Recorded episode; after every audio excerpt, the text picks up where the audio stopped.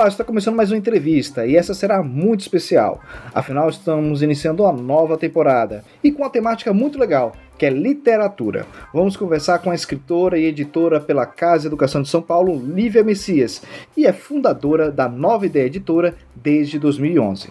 Lembrando que você pode escutar essas e outras entrevistas pesquisando o Rubens Salomão Entrevista no Spotify, Deezer, iTunes, Google Podcast e demais agregadores. Para saber quem já foi entrevistado, é só ir rubensalomão.me e lá tem uma lista com os convidados e os principais temas. Lívia Messias já publicou cinco livros e participou de feiras literárias e bienais. Abriu sua própria editora em 2011 para expor seu trabalho e de colegas independentes.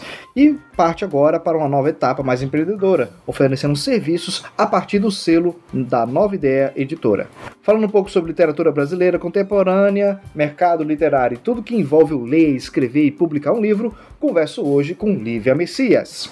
Oi, Rubem. Oi, pessoal. É um prazer estar aqui. Muito obrigado pelo convite. E estamos aí para falar um pouco sobre literatura contemporânea. É isso aí, é uma literatura brasileira, né? Porque muita gente só fala mais do da ah, literatura de fora, o Harry Potter, o, o Crepúsculo. E você é uma escritora brasileira, tem contatos com o pessoal aqui no Brasil, escritores aqui. Por que o pessoal gosta tanto de literatura lá fora, sendo que tem literatura legal aqui, não só Machado de Assis? É verdade. Eu acho que isso é uma questão cultural, né, Rubem? A gente foi, desde os primórdios da nossa história, a gente foi ensinado que o que era bom estava lá fora, né? Então, a gente viu aí, enquanto colonizados, nós vimos aí nossos tesouros saindo do Brasil, né? Tudo que era de bom né, o pessoal veio e levou e levava para fora, levava para Europa. Tudo, tudo que era nosso, a madeira leva para Europa, né? A, as joias, pedras preciosas leva para Europa. Então assim, levar para fora. Então criou-se, né, desde essa época, criou-se essa ideia de que o que é bom vai para fora. Então a gente tem ainda, infelizmente, essa relutância com a, a literatura nacional. É, a gente tem ainda muita, assim, muito problema de enxergar com bons olhos, vou dizer assim, é o que é feito aqui, o que é produzido aqui. A gente tem quebrado muitas coisas, né? A gente tem realmente é, é um, é um trabalhinho de formiga e é um passo a passo, mas é, é uma resistência ainda, né? Muito grande com, com as coisas que são produzidas aqui. E como Mas... é que começou? É, como é que começou você buscar quebrar esse muro, furar esse bloqueio? Como você se encontrou não somente uma leitora, mas também uma escritora? Ó, oh, é, a, minha, a minha vida, assim, a minha história escrita, ela começou na infância, né? O meu avô, nós somos nordestinos, nossa família, e o meu avô, ele era, meu avô materno era poeta repentista. Então, desde criança, desde os meus oito anos, oito para nove anos, que eu sou incentivada, fui né, incentivada por ele a rimar, a escrever, a olhar o mundo com esse, esse olho de escritor. Né? A gente fala que o escritor ele tem esse, esse olhar observador. E eu comecei a escrever muito jovem. É, o desejo de publicar se deu quando eu conheci Poliana, Poliana Costa, que é uma autora que é parceira minha de escrita, e nós nos conhecemos em Minas Gerais e lá para 2013, 2014, a gente começou a conversar sobre literatura e foi quando a gente publicou o livro Quando o Amor Acontece, que é uma duologia, e a gente publicou em 2014, assim, só em, em formato digital e começou aí, né? Assim, meio sem pretensão, a gente publicou, mas sabe? Ficou aquela situação assim, vamos levar adiante, não vamos, a gente publicou só um volume, aí tinha o volume 2, então assim, ficou meio em banho-maria, né, esse primeiro projeto. E aí, quando chegou 2015, que eu vi propagandas e mais propagandas sobre a Bienal de Pernambuco, que foi naquele ano, eu disse, ah, eu vou publicar aí, eu vou vou me meter nesse negócio aí. E fui lá atrás e fui saber como é que eu fazia para participar. Não conhecia ninguém, porque eu tinha acabado de chegar em Recife para morar. Fazia só um ano que eu estava em Recife, então assim, não tinha conhecimento nenhum de escritores, nada, não tinha assim, meu círculo de amizade em relação à, literatura, meu círculo de amizade literário era muito muito estreito assim. Além de Poliana, eu acho que eu não conhecia ninguém. Aí eu fui e disse: "Ah, vou vou atrás de saber como é que funciona isso aí. E quando eu vi que existia, né, na Bienal de Pernambuco tem um espaço chamado Espaço Coletivo, que são pequenos estandes de 6 metros quadrados que são específicos para autores independentes. Aí eu falei, bom, mas eu vou fazer o que sozinha nesse stand? 12 dias, né? Foi uma Bienal de 12 dias, pegando dois finais de semana, assim, é muito bacana. E aí eu falei, ah, eu vou chamar outras pessoas. Aí fui lá para Facebook, para atrás de gente que quisesse dividir. E começou aí. Aí eu falei, bom, se eu vou para um stand, eu tenho que ter livro. e aí eu peguei dois livros que eu já tinha escrito antes da Poliana, olha que loucura. Eu publiquei o livro mais jovem, né, primeiramente, e depois foi que eu publiquei os mais antigos. Aí eu revisei dois livros que eu tinha feito, tinha escrito, e aí levei esses dois livros para vender na Bienal, para o povo me conhecer, para lançar, para ver, né, arriscar. Molhei o dedinho na água. Fui lá e experimentei. E gostei, muito bom o mundo literário, de publicar, de ir na Bienal. Mas a nova ideia ela nasceu em 2011. Como é que ficou essa data de 2011, mas você só foi publicar em 2015? Exato. É, parece inconsistente, mas é a mais pura verdade. A nova ideia ela surgiu e por, por, por incrível que pareça, foi uma data assim bem bem interessante, porque ela surgiu em 7 de setembro de 2011. O que acontece é que antes de publicar livros, eu fazia é, o marketing news, né? Eu tinha, eu sou da área de marketing também, e eu fazia jornais, jornaizinhos para empresas. Então eu, eu publicava, não pela Nova Ideia, é óbvio, né? Nessa época eu não publicava pela Nova Ideia, mas eu tinha a empresa lá, né, com o CNPJ especificamente, eu falo não publicava no sentido de colocar o selo, né, da editora, mas eu publicava jornais para empresas, né, para a gente fazia eu e Laerte Dionísio, a gente fazia uma parceria e tinha um jornal local, assim, de, de voltado para a área comercial mesmo, né, especificamente comercial, chamado Market News. E a gente fazia esse, essa, essas publicações.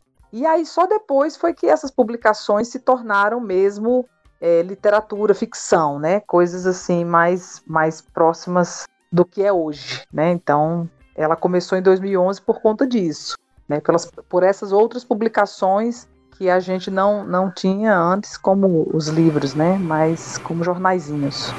E como é que foi é, adaptar uh, é, essa abordagem de marketing, de publicação de revista e com, en, entrar, por exemplo, numa, numa Bienal? Como é que foi esse processo de é, us, usar esse know-how é, de comunicação, da tua formação na parte de administração e perceber ali realmente um ambiente que de uma oportunidade, né? Porque todo empreendedor ele observa a oportunidade. Como é que foi empreender nesse primeiro momento, na sua primeira Bienal em 2015? Então, a minha primeira experiência com feira literária foi realmente uma experiência. Como eu falei, é, como eu, quando eu conheci a Poliana, a gente, ela ainda morava em Minas Gerais. Hoje a Poliana mora em Portugal. Eu estava morando em Pernambuco e Poliana em Minas Gerais. E surgiu uma feira não uma bienal, mas uma feira literária em São Paulo. E nós não temos livro físico, né? A duologia que nós escrevemos, a gente não tem em livro físico, a gente só tem em livro digital. E eu falei para Poliana, falei, Poliana, o pessoal tá, né, tem um grupo que tá indo participar de uma feira e tal. Você gostaria de ir para a gente experimentar? Literalmente isso. E aí a Poliana falou, vamos. Então nós imprimimos, nós imprimimos mil marcadores de página e era o nosso material de trabalho, era andar pela feira e falar com as pessoas e distribuir esse, esses marcadores e convidar as pessoas a conhecerem o livro. E assim, foi muito, muito, muito bacana. E a experiência, como você falou, né? A experiência de marketing que eu trouxe, eu falei, Poliana, vamos fazer o seguinte, né? A gente está lançando o livro, vamos deixar, no período da feira, vamos deixar o livro de graça porque aí de graça o livro não é caro, é muito barato, mas de graça é melhor ainda, na é verdade. Então a gente fez essa, a gente fez essa jogada. A gente não tem livro físico, E aí, como é que eu convenço uma pessoa a comprar um e-book? Naquela época, foi 2014, a gente não tinha uma, uma assim, uma aceitação muito grande para o livro digital. Hoje eu acredito que esteja bem melhor. Mas em 2014 o pessoal ainda tinha aquela coisa de ah, livro físico.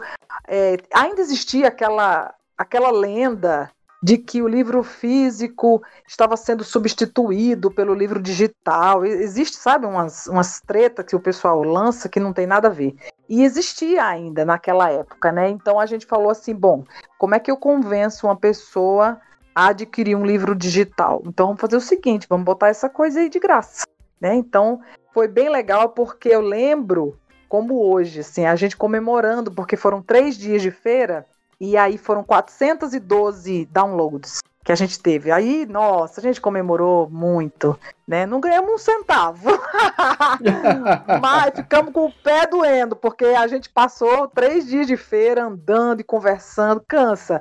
Mas foi a primeira experiência que a gente teve com feira e a primeira experiência que a gente teve com esse esse mundo que é uma feira literária é muito diferente, né? A gente, a logística, toda, todo o ar que a gente respira numa feira literária é muito diferente, é muito bom. É uma essa, coisa é, viciante. Essa feira foi em 2014. E foi, foi, em São Paulo. Em São Paulo. É... Foi quando a gente lançou a, o primeiro volume de Quando Amor Acontece, que é o Quando o Amor Acontece a Procura, que é o primeiro volume, Quando o Amor Acontece a Escolha. E aí a gente lançou só o primeiro volume. Entendi. E depois, em 2015, como a gente estava conversando antes, você foi pra, para a Bienal em Recife. Aí, como é que foi isso. esse passo? Então, com a, esse gostinho da feira de 2014, quando surgiu a Bienal 2015, né, a primeira Bienal que eu participei, eu falei assim: ah, eu quero essa, essa sensação novamente. É muito bom você estar tá junto dos leitores, você conhecer as pessoas que estão comprando o teu livro. É muito bacana. Na, na feira que eu fui em 2014, eu não tive essa sensação tão assim tão é, marcante, porque a gente não tinha um livro para vender especificamente, né? Mas foi muito bom ter contato com pessoas. E aí eu falei assim, bom, eu tive essa experiência lá, senti como é que era o ambiente e eu quero repetir. Só que eu não tinha livro físico, né? Eu não tinha, só tinha o e-book. E aí eu lembrei, eu falei, bom, eu tenho dois livros que eu escrevi há muito tempo atrás, 2003 e 2004. É. E aí eu falei, por que não ir atrás disso? Aí fui atrás, assim, fui sozinha, né? Pesquisar como é que se publicava um livro, como que se fazia, é, o que era o ISBN, o que era o direito autoral, o que era isso, que era que fui pesquisar, assim, eu passei dias e dias a fio, horas e horas, é, pesquisando, lendo, assistindo vídeos, lendo matérias sobre isso. E aí foi quando eu decidi que eu iria publicar e lançar. Inclusive, a Bienal de Pernambuco ela tem a plataforma de lançamentos, né? E aí eu coloquei os dois livros para a plataforma de lançamento na, na Bienal e levei Aí foi quando eu tive a primeira experiência de, de publicação independente, né?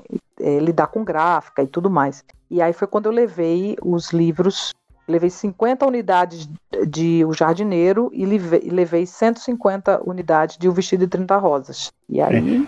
É. Como é que. Como, como são esses dois primeiros livros que você publicou? É, o, é, qual é o gênero deles? Como é que foi o contato também com as pessoas? Como é que você foi apresentando esses livros para as pessoas que, que passavam pelo stand? Uhum. O primeiro livro que eu escrevi foi O Vestido de 30 Rosas. Eu escrevi em 2003 e é uma história muito louca porque eu tive um sonho e eu sonhei com grande parte do livro, personagens e tudo mais. E eu tenho mania de escrever sonhos. Eu tenho uns sonhos muito mirabolantes assim. E aí eu escrevo, vou lá e digo, eita, que sonho maluco, vou lá e tchan, escrevo. E eu lembro que eu escrevi esse sonho, eu sonhei com um vestido, sonhei com uma feiticeira, eu sonhei com um casal, eu sonhei com uma bruxa, eu sonhei com o mar do esquecimento, que é, são todos elementos do livro, né?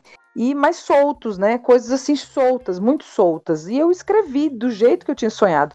E aí eu falei, rapaz, esse negócio dá um livro. E aí eu comecei a, a escrever uma história dentro daquilo lá. uma história que se encaixasse com aqueles elementos. E foi quando surgiu o Vestido de 30 Rosas. Ele é, o gênero dele é infanto-juvenil. Então, ele é um livro para criança, para adolescente, para gente de todas as idades.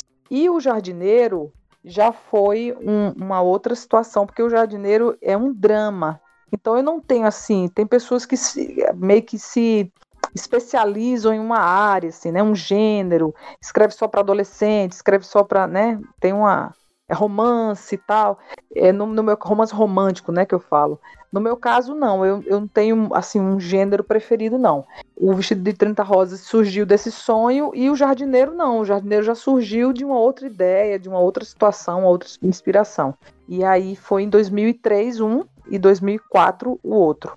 Para você ter uma ideia, Ruben, eu era tão leiga nessa época que quando eu escrevi o Vestido de 30 Rosas, que eu concluí como um livro, né, não como sonho, mas como um livro, eu era tão leiga nas coisas, eu não tinha nenhum contato, não sabia de nada, que eu registrei num cartório. eu registrei o livro num cartório, você ter uma noção de como a gente, como você não tem uma mentoria, você vai atirando para todo lado. Eu falei, quando é que eu vou registrar isso? E aí eu liguei para um cartório, falei assim, eu tenho um livro, o rapaz também não devia também entender nada. Ele falou assim, não, eu registro como um documento. Então eu tenho num cartório o vídeo de 30 rosas registrado. Além, claro, agora sim eu tenho como, né, nos direitos autorais certinho, na biblioteca e tal. Mas ele é, ele é um documento em algum cartório aí, fique sabendo que tem o vestido de 30 rosas lá.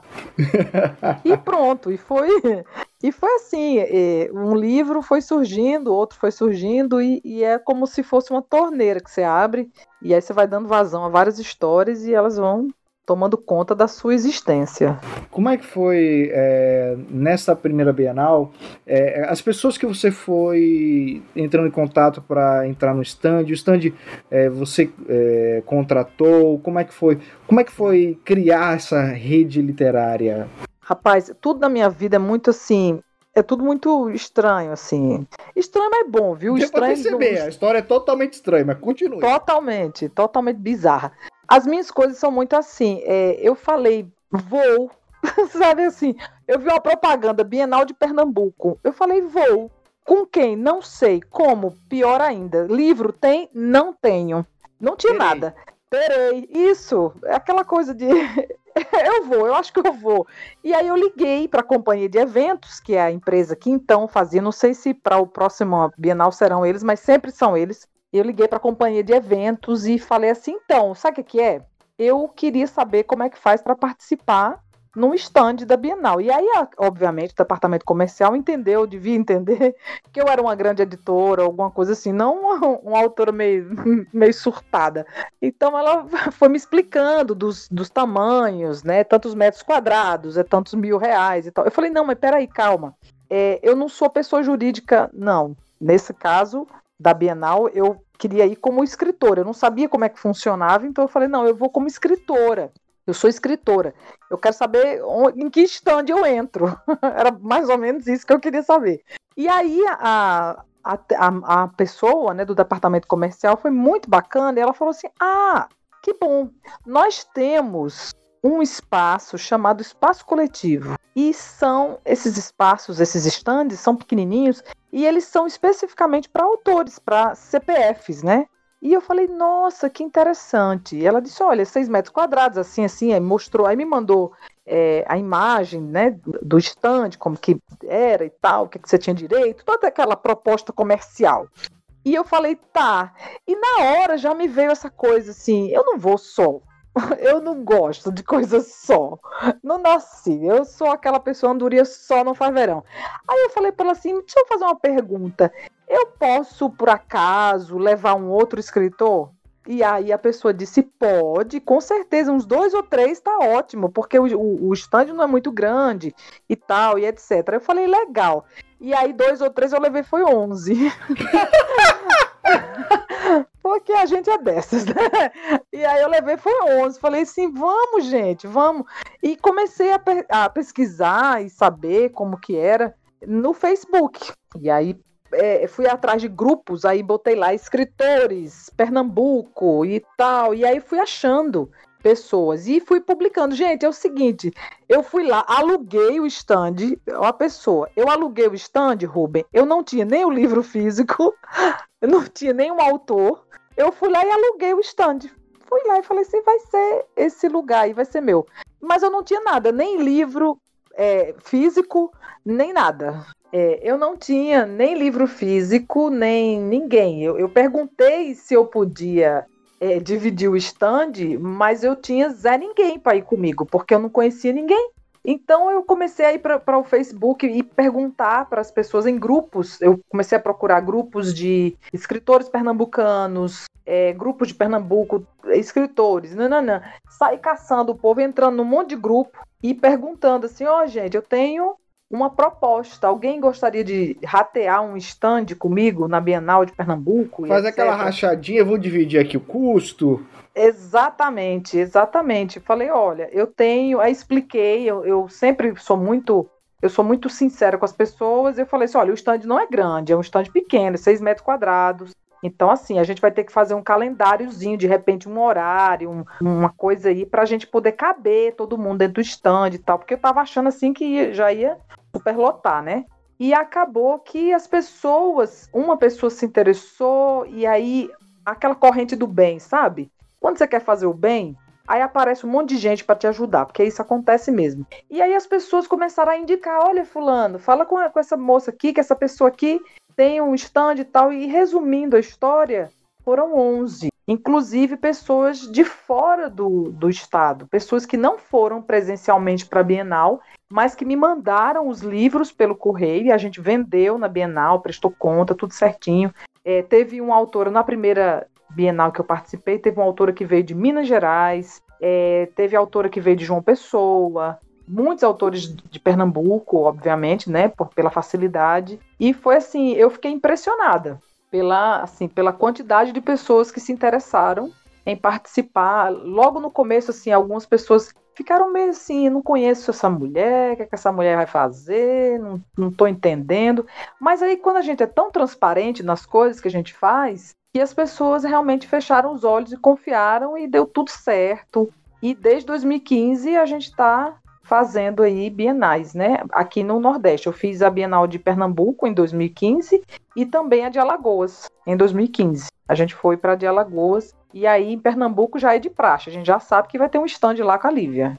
É, o, como é que foi é, as experiências nas outras bienais e que você começou a perceber do mercado literário? Né? Você entrou nesse mundo e você começou a escutar muitas histórias, histórias de sucesso, histórias de gente com problemas, com editoras, problemas em suas próprias publicações. É, não é um mercado para todo mundo, né? Para gente muito desavisada ou muito louca. É verdade. Olha, eu sou o primeiro case de sucesso e de fracasso ao mesmo tempo. Eu sou um fracasso sucedido, bem sucedido. Ou, ou, ou um sucesso mal sucedido, eu não sei.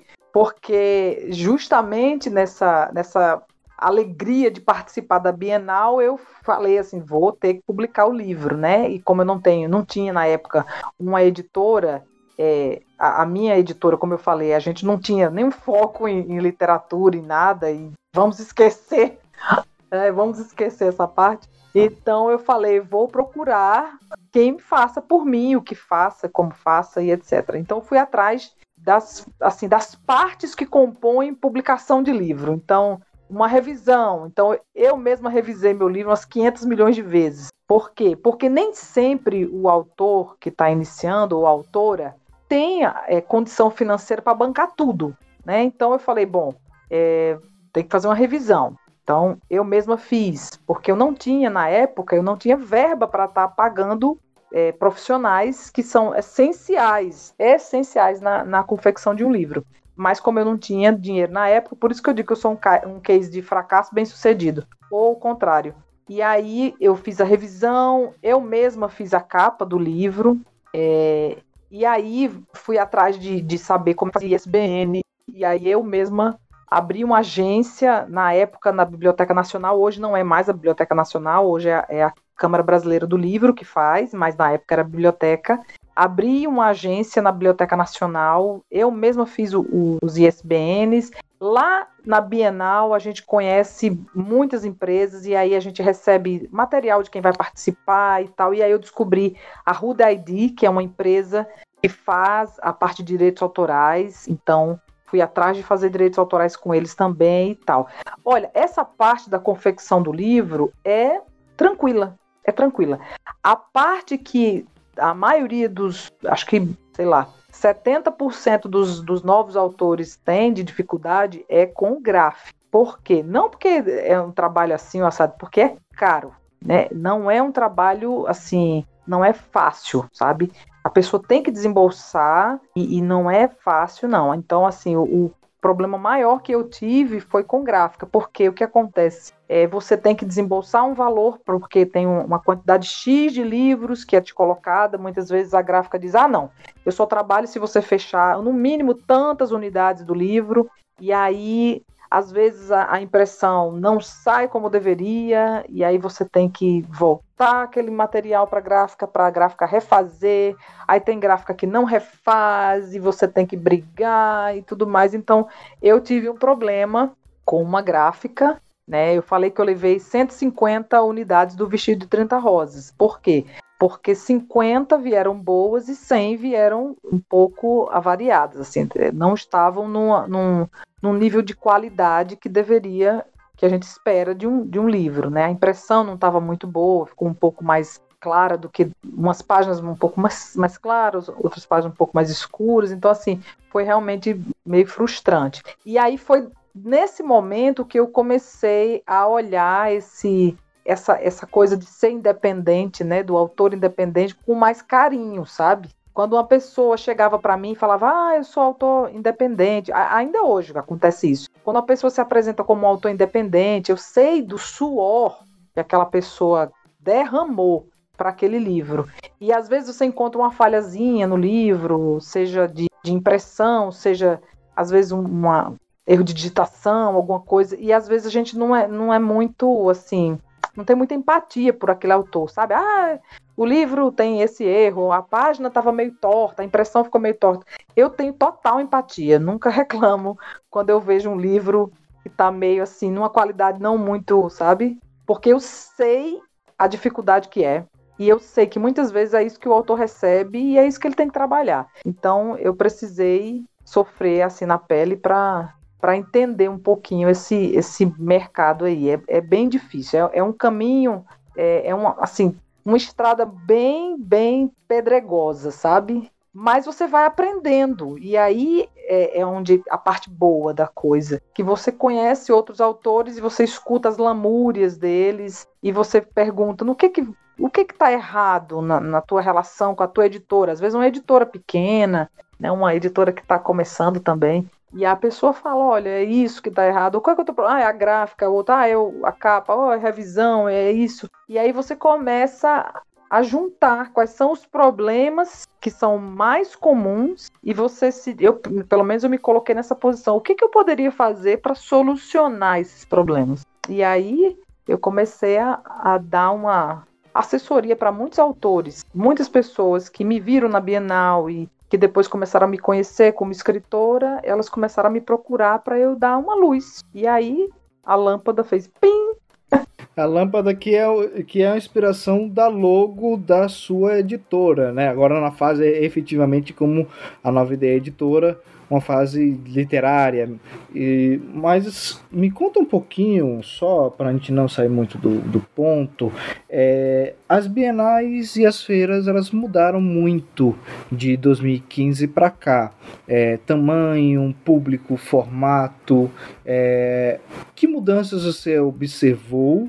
E também com essa questão de eventos agora com multidão serem algo complicado por conta do, do coronavírus e todas as implicações sanitárias, o que você também projeta para o futuro nesse tipo de modelo? Olha, é, o que eu vi de 2015 para cá foi assim uma um enxugamento, sabe, da, da, da feira da Bienal, eu tô, vou falar especificamente da Bienal de Pernambuco, que é onde eu tenho maior atuação. A gente viu a Bienal dar uma enxugada muito grande e é assim, eu não sei te dizer, é um cenário que eu acho um pouco triste, para ser bem sincero, eu acho um cenário bem triste, mas a gente precisa entender que houve aí, a gente viveu aí crises, né? A gente teve bastante crises econômicas nesse meio tempo. Agora, então, nem se fala. Né? Agora, com a questão da, do coronavírus, a gente tem a, é, é uma situação de essa coisa do isolamento social, distanciamento social, e aí evitar aglomeração. Então, assim, é, eu não, não sei como é que como é que vai ser. Honestamente, eu não sei como é que vai ser é, um novo formato, assim, né? Os organizadores dessas feiras literárias eles vão ter, e eu acredito que eles já estejam fazendo, né, um novo desenho dessas feiras, porque é extremamente importante, sabe? A gente já não é um país de leitura, a gente já não é. Então, assim, a gente viu ao longo desse, desse tempo, né, as bienais, eu falo como, como eu repito, né, nas, as bienais diminuindo no, no, assim, quando eu falo da questão de, de Pernambuco, é, diminuiu bastante, né? A gente precisou é, ver assim a metade do que a gente viu em 2015, né? Em 2017 a gente viu 50% e a gente viu muita distribuidora, né? Muita distribuidora de livro. Né, poucas editoras e muitas distribuidoras. Né, então a gente viu agora né, fechamento de muitas livrarias. E então assim a gente viveu realmente uma crise muito grande. E como eu falei, agora essa nova situação mundial realmente vai prejudicar muito feiras literárias, vai prejudicar bastante, mas os problemas existem para serem solucionados. E eu acredito que existem, existam aí cabeças pensantes que estejam dia e noite pensando numa forma de contornar esse problema, né?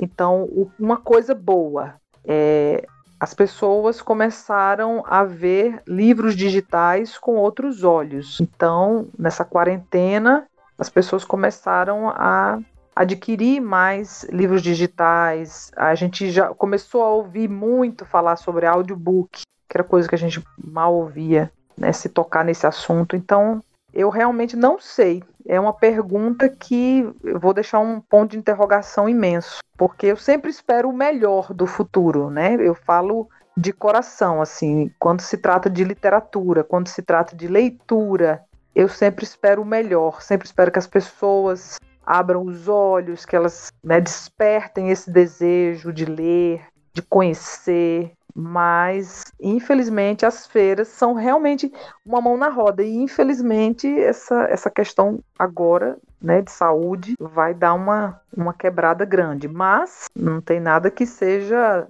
definitivo, né? As coisas vão retomar e eu acredito que quando as feiras retomarem naquele modelo tradicional que é autor vendo leitor, leitor vendo autor, que é o que a gente mais gosta na vida, aí o negócio vai ser assim fantástico. Você acha que o, o modelo de feiras e bienais é algo mais próximo de um ambiente efetivamente de negócio do que de exposição é, para fins de venda, é mais expor o trabalho, expor para quem está investindo e não necessariamente para quem para um consumidor direto? Ou você acha que é, esse modelo de feira ainda deve ser é, fomentado, até mesmo por as secretarias de educação, como uma maneira de trazer estudantes, escolas para visitar. É, é, é, algo mais corporativo ou é algo mais é, contemplativo? Pra, ou você acha que ambos os é, devem caminhar juntos? Eu acho que devem caminhar juntos. A gente não pode romantizar a coisa e achar que um editor existe pelo amor à literatura e única exclusivamente à literatura e tal. É, o livro é um produto, né? As empresas elas existem para vender seus produtos. Agora, é, não precisa ser só isso, né? A gente pode sim vender um produto e, aliado a esse produto, criar um ambiente para se fomentar aí novos leitores e tal. Então eu acho que os dois devem caminhar juntos. Eu acho que tem que se vender livro sim, né? Tem que se vender muito livro, por favor, vendam bastante e tem que se proporcionar aos leitores, a essas pessoas que estão consumindo esse produto, uma experiência inigualável, porque eu tenho certeza absoluta que as pessoas que estão ouvindo aqui, todo mundo vai ter aquele livro que marcou a vida. Seja ele um gibi, seja ele um mangá, seja ele um livro, né, um calhamaço. Né? Todo mundo tem uma história que marcou a vida. E eu acho que é essa a função da história, né, do livro, essa é a função dele. É trazer para você um sentimento que você nunca teve, né? Uma, uma realidade que você nunca viveu. Né? Tá aí os livros de fantasia que não me deixam mentir, né? Você vai para um mundo que não existe, você conhece personagens que você nunca vai conhecer na vida, porque são personagens fantásticos e tudo mais. Então, assim, eu acho que sim, podemos vender muitos livros e podemos sim ter essa, esse viés aí de trazer as escolas, né, implementar a leitura na sala de aula e leitura de, de autores contemporâneos também, sabe? Trazer para perto, porque olha, veja, é, um Machado de Assis é maravilhoso, é maravilhoso, mas aonde eu vou conversar com Machado de Assis? Quando é que eu vou levar Machado de Assis em pessoa numa escola?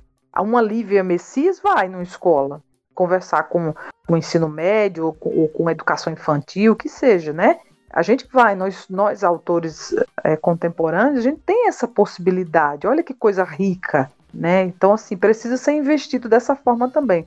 É sempre maravilhoso quando as bienais trazem autores, né? É sempre maravilhoso. E, infelizmente, claro, a gente sabe que aquela conversa que a gente teve no começo, existe uma, uma agitação maior quando o autor é internacional e tudo mais. A gente podia fazer investir mais na, no nosso próprio quintal, né? Era bom também a gente ter esse, aquele oba-oba assim. Tem autores nacionais que, que geram um frisson muito grande, mas tem muita gente, sabe? Muita, muita gente mesmo. Fala Muitos um autores bons. Vamos falar um pouco sobre uh, os seus livros. Você citou ah. dois, né, no começo, que é O Vestido de 30 Rosas e O Jardineiro. Quais são os outros três e qual foi a experiência é, que você teve ao criar eles e a, também começar a consolidar a, como um produto da sua própria editora também?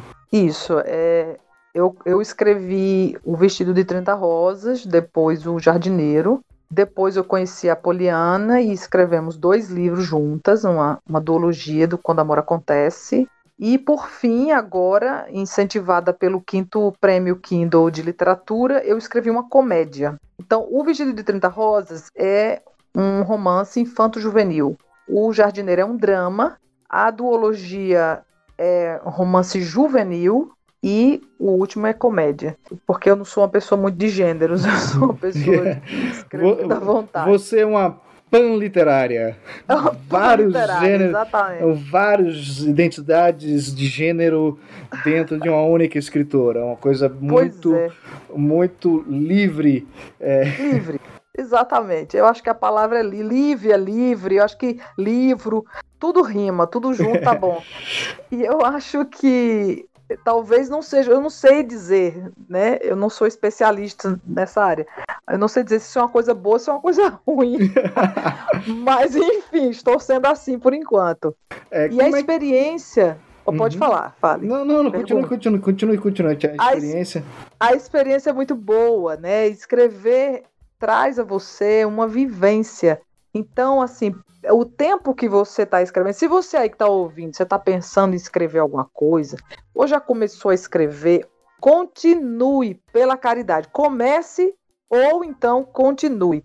É muito bom, porque durante o tempo que você está escrevendo ali, você tem uma outra vivência, você experimenta outras situações e sentimentos e emoções que você não tem no seu dia a dia. Então, por exemplo, quando eu escrevi O Vestido de 30 Rosas, eu quase fico gaga para falar. O Vestido de 30 Rosas é, foi uma experiência muito leve, muito suave. Era um mundo que não existe, eram personagens que não existem. Então tem a magia, então tem é, feiticeira, tem a bruxa, tem isso. Então, assim, é, é um sentimento maravilhoso. Quando eu escrevi O Jardineiro, eu já experimentei um sentimento de perda, um sentimento de dor, porque ele é um drama, né? um sentimento de tristeza. No romance juvenil, é muito legal porque é a história de. Os dois livros contam a história de quatro amigos, né? Dois rapazes e duas moças. Então a gente entrou, eu e Poliana entramos aí nesse universo do jovem adulto, né? Da, da a dúvida sobre o amor, né? Se existe amor verdadeiro, se não existe, o amor é para sempre ou não é. Então é muito bacana. E na comédia, Aí eu dei vazão a tudo, né? Porque a comédia é, é sobre o mundo espiritual. Então ele acontece no âmbito espiritual. Né? É uma luta do bem e do mal. Então, assim, é, é um, cada, cada livro, cada projeto literário que você tem é uma experiência nova, né? Um acontecimento novo, um sentimento novo. É, e é enriquecedor, porque acaba que todos esses personagens elas se transformam dentro de você. E aí fica aquela galera toda na sua cabeça, conversando, e tal, e todo mundo junto, e vira uma comunidade ali dentro, sabe? Esses personagens, essas personagens nunca vão te deixar. Sempre vão estar ali, dormindo ou não, elas vão estar ali. Falando em comunidade, vamos falar um pouquinho da sua rede literária, suas amizades. Você teve contato numa Bienal com vários escritores e escritoras de vários estilos. Como é que, como é que foi esse contato, por exemplo, com pessoas que escrevem hot, com pessoas que escrevem para um público LGBT, é, que é mais? É, como é que você é, teve com, como é dividir um espaço, as conversas, o dia a dia e ver que existe um universo maior do que às vezes a nossa própria caixinha ou o nosso próprio mundo de conceitos, né? Olha, Ruben, é uma experiência maravilhosa é, eu sou fã de gente. Eu acho que as pessoas são incríveis. Elas são realmente incríveis. Então você vê assim nesses, uh, nessas experiências que eu tive e, e, tem, e tendo né, ao longo da minha vida é, enquanto escritora, tanto pessoalmente quanto virtualmente, a gente desenvolve assim grandes amigos, né? Pessoas que você vê de dia tá lá trabalhando numa repartição pública e de noite escreve um terror de arrepiar os cabelos. Então assim, é muito bacana, né? Você vê aquela pessoa que às vezes é tão tímida, tão centrada, tão retraída, quando escreve se agiganta assim de um tanto que você se impressiona. Então, eu sou muito grata assim pelas amizades literárias que eu fiz, pessoas que escrevem também. São pessoas sonhadoras, são pessoas que veem o mundo com outros olhos. É, não vou dizer que são pessoas românticas, assim, ingênuas e tudo mais, mas são pessoas sonhadoras e sonhar é bom. Então, o escritor ele tem esse olho, assim, sabe? Uma cena ali vira, logo vira um, um assunto para um livro e aquilo ali desenvolve uma frase, já desenvolve alguma história. E assim, é, nas, nas feiras que eu participo, a gente tem contato com todos os tipos de, de autores e, e seus gêneros, né, assim, literários. É, é muito bacana. Então, eu sou aberta a, a todos os gêneros. Eu acho que a pessoa tem que escrever o que ela gosta a gente tem tem uma coisa assim de que muitas pessoas começam a vida é, é, literária com regras. Tipo assim, vou dar um exemplo bem simples. Ah, vamos escrever tal gênero porque esse gênero vende. Caiu uma época, né, de tal o romance é, hot como sendo assim topo da lista, vamos lá, surgiu acho que com os 50 tons de cinza, né? E aí muita gente começou a querer escrever romance hot e tal. Mas a minha pergunta é: você gosta de escrever esse tipo de gênero? Você se identifica? É uma coisa que você né, gosta mesmo, se, se realiza? Então, às vezes a pessoa diz: ah, não, mas você escrever ficção científica, um exemplo, né? Ah, não vai vender tanto quanto esse esse romance assim dessa forma, assado. Mas tudo é de época, né? Tudo é de ciclo. Às vezes você está escrevendo um romance hot para entrar numa, num, num mercado, para né, transformar o teu produto numa coisa é, comerciável, mas aquilo não, não é o que te faz feliz, né? Então, eu acho que a pessoa escrevendo o que, o que faz feliz, o que você gosta, aquele assunto que é confortável para você, é, sempre vai ter espaço né, para o teu produto ser vendido, a tua história ser lida e você ser realizado. Eu acho que é isso. Todas as experiências que eu tive com pessoas é, foi basicamente isso. São pessoas que escrevem o que gostam, estão aí para contar histórias, vendendo ou não vendendo. Conheci muitos autores que vendem bastante, conheci autores que vendem quase nada, mas estão aí. Estão escrevendo, estão movendo né, histórias. Isso é que importa. Falando um pouquinho mais sobre é, é, justamente essa questão de escrever e o público e o formato.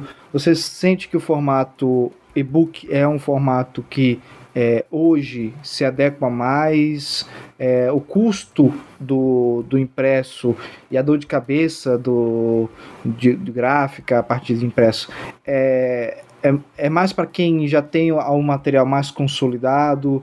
É, você aconselha o que para alguém que está começando agora? Começar no digital e para o impresso? Sim, eu acho que o que acontece é que muitas pessoas acreditam que você se certifica como escritor ou escritora quando você tem um livro físico nas mãos. E na verdade, é, não é bem assim, né? Você hoje a, a autopublicação abriu grandes portas. O que eu falo para as pessoas é que tanto o livro físico quanto o livro digital, eles precisam de cuidado. O que acontece que dá uma desvantagem para o livro digital é a facilidade da publicação. Né? Você vai lá, você mesmo resolve suas coisas, você faz e acontece. Só que muitas vezes, ah, tanto né, o autor ou a autora, eles esquecem dos cuidados que o livro precisa ter. Não é porque você pode publicar um livro sem a intermediação de uma editora, sem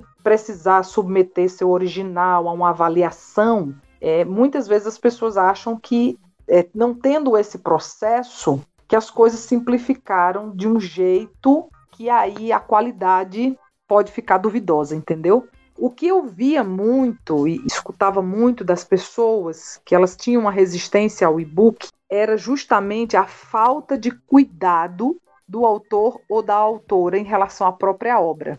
Porque, Rubem, o que acontece? Tudo na vida é investimento. A pessoa quer entrar em forma, ela quer ficar com o corpo X, ela vai ter que fazer um investimento no quê? Ou no personal trainer, ou numa academia, ou num, numa dieta, ou num, numa, num nutricionista, enfim. É um investimento. O livro não é diferente. Então, uma revisão adequada por profissionais, não por primo, a amiga que mexe, sabe? A gente escuta muito isso. O sobrinho que mexe.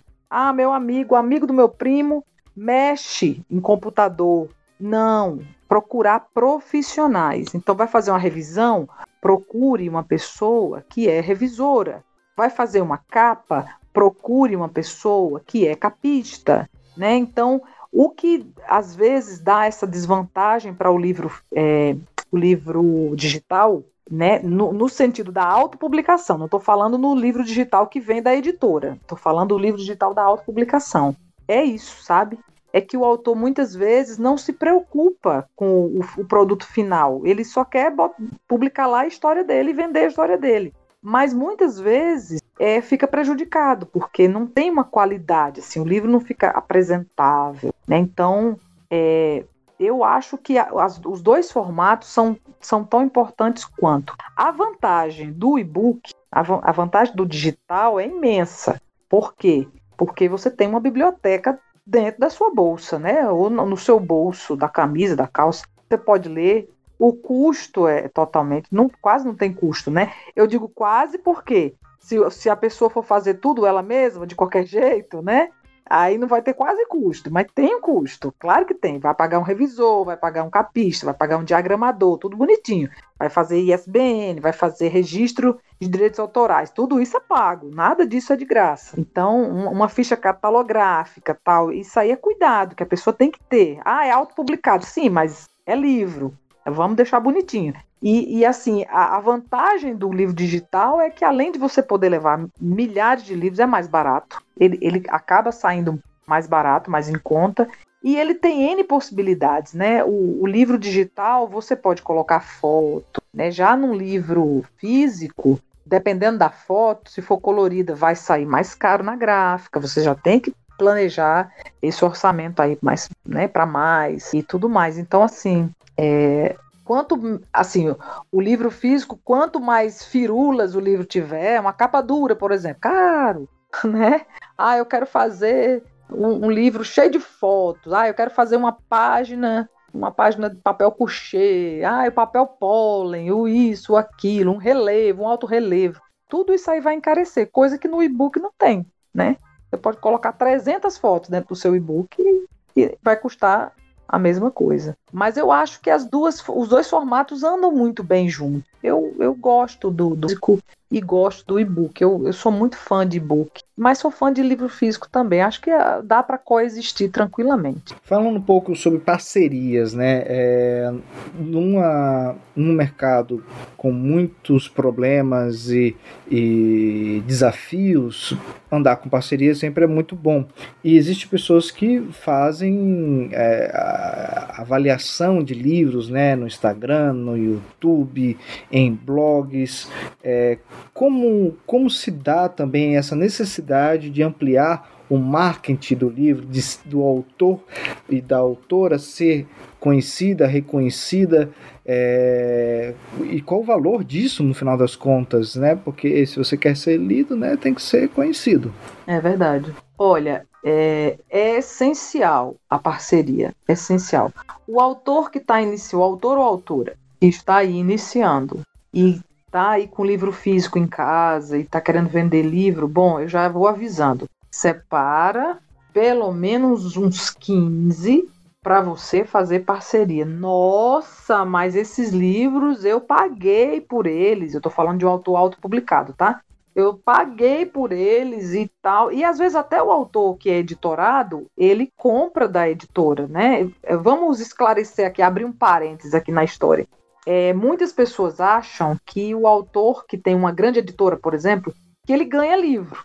Que a editora dá lá para ele 100 livros. Ei, não, dá não. A editora não dá. O autor compra com desconto, isso aí é uma certeza. Mas de graça, nada. Então, o autor, tanto o editorado quanto o autopublicado, ele tem que reservar, sim, livros para as parcerias. É essencial. Não tem para onde correr você precisa de pessoas que resenhem seus livros, seu livro, né, ou seus livros. Você precisa dessas pessoas. Né? Existem é, parceiros literários, é, principalmente no Instagram, há uma grande concentração de, de Instagrams literários que são maravilhosos. Tanto pessoas que têm muitos seguidores, como pessoas que têm poucos seguidores. Não importa. Né? Não adianta focar no, no grandão, né? A pessoa que tem sei lá, 30 mil seguidores, ela tem uma lista de livros para ler. Às vezes você precisa focar naquele que tem menos seguidores, porque ele vai dar prioridade para teu livro. Então, eu sou super fã de parceria, fiz bastante, faço ainda. Agora estou sem livro físico para fazer, mas sempre tenho, sempre faço parceria e eu acho que a gente não sobrevive enquanto autor brasileiro e iniciante e se for autopublicado mais ainda, a gente não sobrevive sem os nossos parceiros literários aí. Para e-book também, eh, para e-book também serve a mesma regra? Serve a mesma regra. Inclusive, é, eu fiz uma, uma parceria com um autor e ele me pediu para resenhar o livro dele e foi um livro e-book. A, a editora Chiado Editora enviou o livro para mim, conversamos e eu li, resenhei o livro. E eu acho assim importantíssimo. Claro, tem que ser uma parceria você tem que escolher muito bem com quem você vai fazer, né? Você tem que conhecer o Instagram da pessoa, ou outra rede social, um YouTube, um canal no YouTube, ou qualquer outro lugar que a pessoa, um blog, né? É, você tem que conhecer se aquela pessoa tem credibilidade, se aquela pessoa. Quais são as resenhas que ela postou, a maneira que ela escreve, como ela escreve. Não adianta é, fazer uma, uma parceria com uma pessoa que não, não vai estar interessada no teu livro. Por exemplo, eu, eu escrevo, vou dar um exemplo do vestido de 30 rosas, que é o que eu tenho, que eu sou mais conhecida por ele. É, eu não vou pegar um, um, Instagram literário ou qualquer outra ferramenta literária, canal, né? Que a pessoa só faz resenha de livro de terror. O foco dela, o gênero que a pessoa gosta é terror, suspense e tal. Aí eu vou oferecer o meu livro todo fofinho, infanto juvenil, a pessoa pode até aceitar, ela pode até aceitar, ler e resenhar, mas eu sei que aquele peso vai ser menor, né? Vai ter um impacto menor para ela, porque o gênero que ela gosta é outro, né? Então tem que escolher bem. Não é todo o parceiro que, que vai querer e que vai fazer um bom trabalho. Então é importante a parceria, uma boa parceria. Vamos falar então com a Lívia Messias, empreendedora, editora, é, o que você observa como os seus serviços mesmo que você pretende expandir daqui para frente e como você acha que vai impactar é, uma, essa nova ideia dentro do cenário que você já possui contatos e experiência? Olha, é, a nova ideia ela surgiu justamente a, a, o nome, né? Nova ideia foi isso, porque com a experiência que a gente teve, conhecendo e conversando com tantos autores frustrados em relação às próprias publicações, a gente vê assim muita dificuldade. Eu estou falando é, de autores autopublicados, que é, que é a minha realidade até então. As pessoas que tiveram problema com gráfica, pessoas que tiveram problema com, com pequenas editoras, pe pessoas que pagaram preços exorbitantes, gente que não conseguiu tirar o custo do livro porque ficou tão caro o, o, o custo, né, que a pessoa não conseguiu é, ter lucro de nada nas vendas. É, é muita história triste, sabe? A gente senta e chora.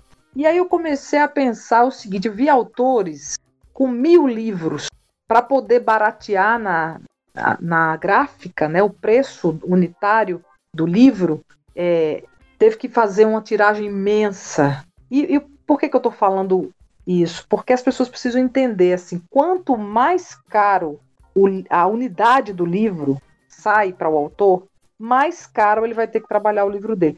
Ah, mas veja, o fulano é um autor, ou a fulana é uma autora iniciante, veja, o livro dela está a 45 reais.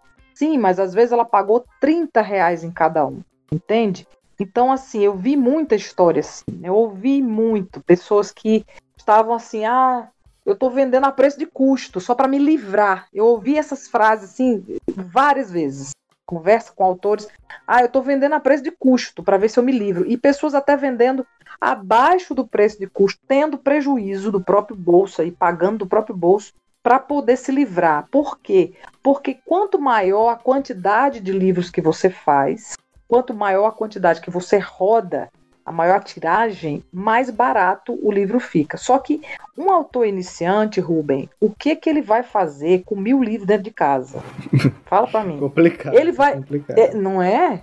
Ele vai marcar uma noite de autógrafo? Vai. Se ele vender 50 livros, ele pode sair pulando de alegria. Pode sair pulando de alegria.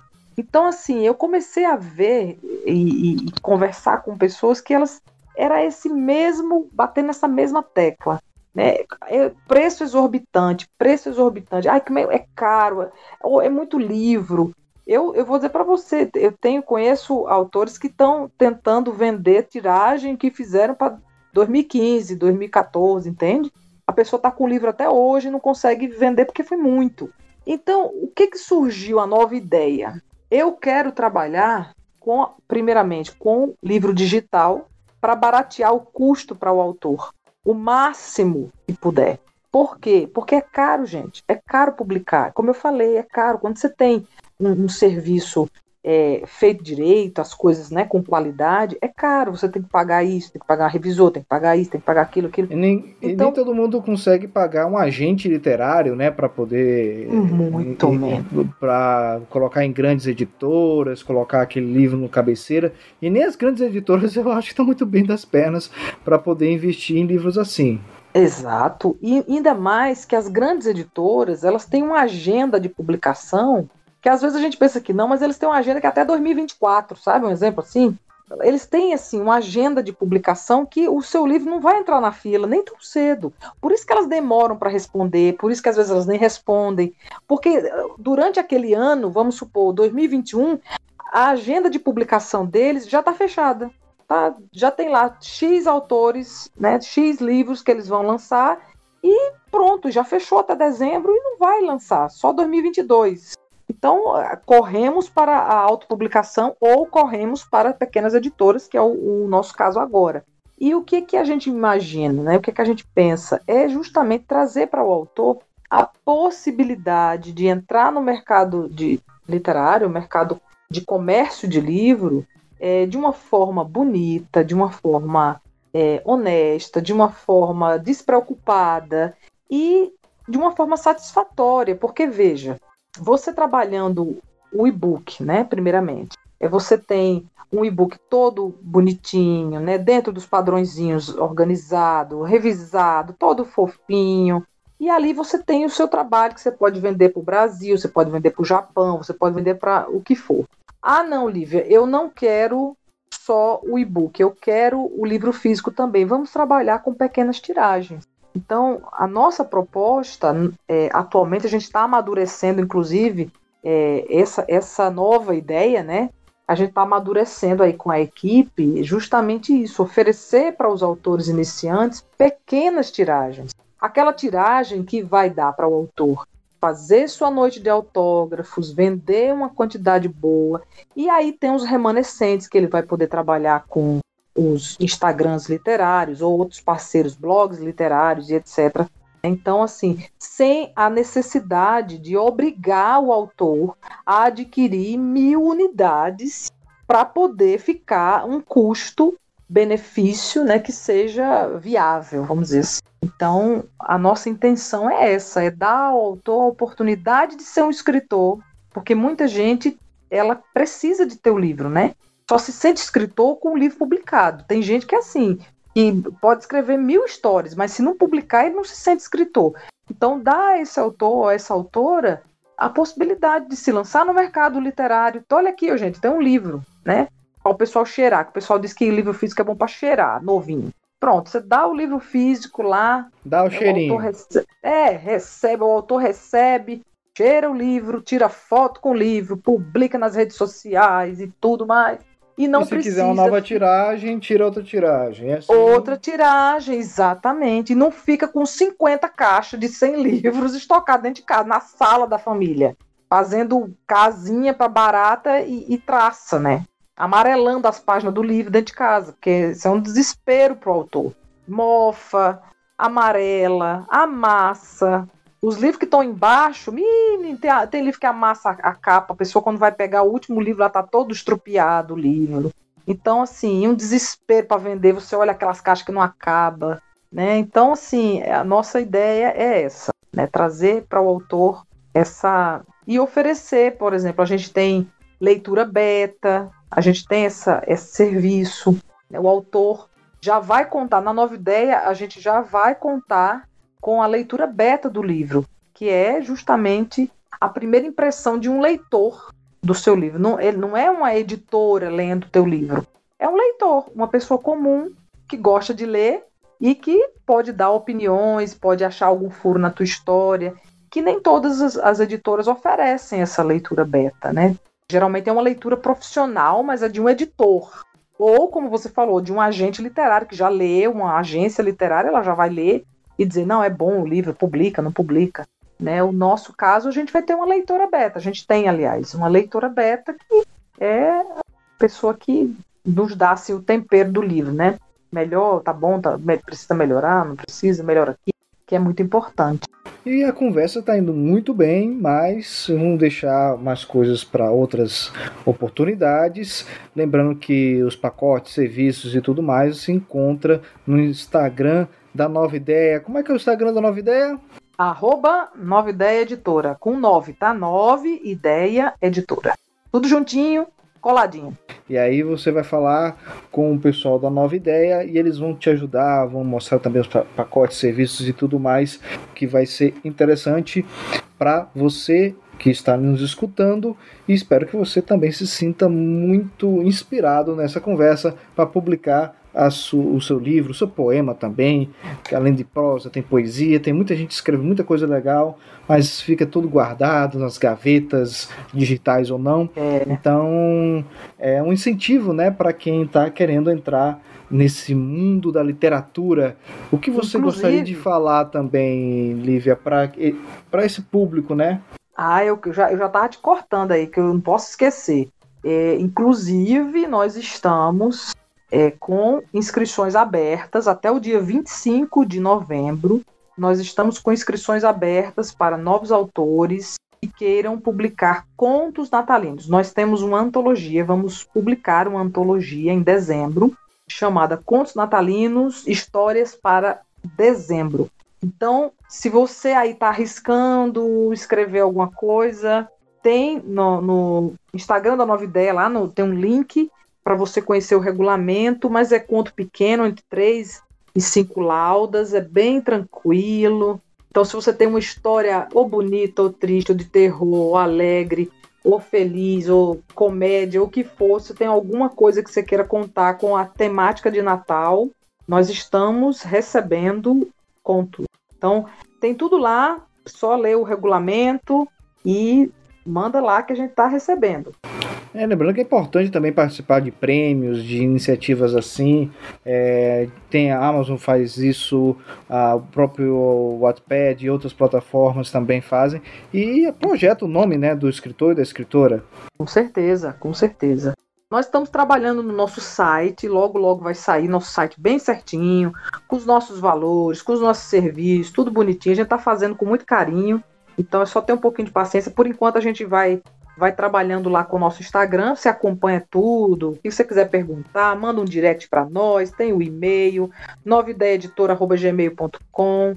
Tem tudo bonitinho, qualquer coisa que você queira saber, é, informação, orientação, é só perguntar que a gente responde. É isso aí, muitíssimo obrigado. E lembrando que você pode escutar essas e outras entrevistas pesquisando Rubens Salomão Entrevista no Spotify, Deezer, iTunes, Google Podcast e mais agregadores. E para saber quem já foi entrevistado, é só ir em rubensalomão.me e lá tem uma lista dos de quem já foi entrevistado, das principais temáticas. Lívia, uma última palavra para todo mundo. Leia mais. Obrigada, Rubem, pelo convite. Eu só tenho a dizer isso para as pessoas. Leia mais, muito mais. E escreva também, né? Escreva é isso aí. Também. É isso aí. Muito obrigado e até a próxima. Tchau, tchau.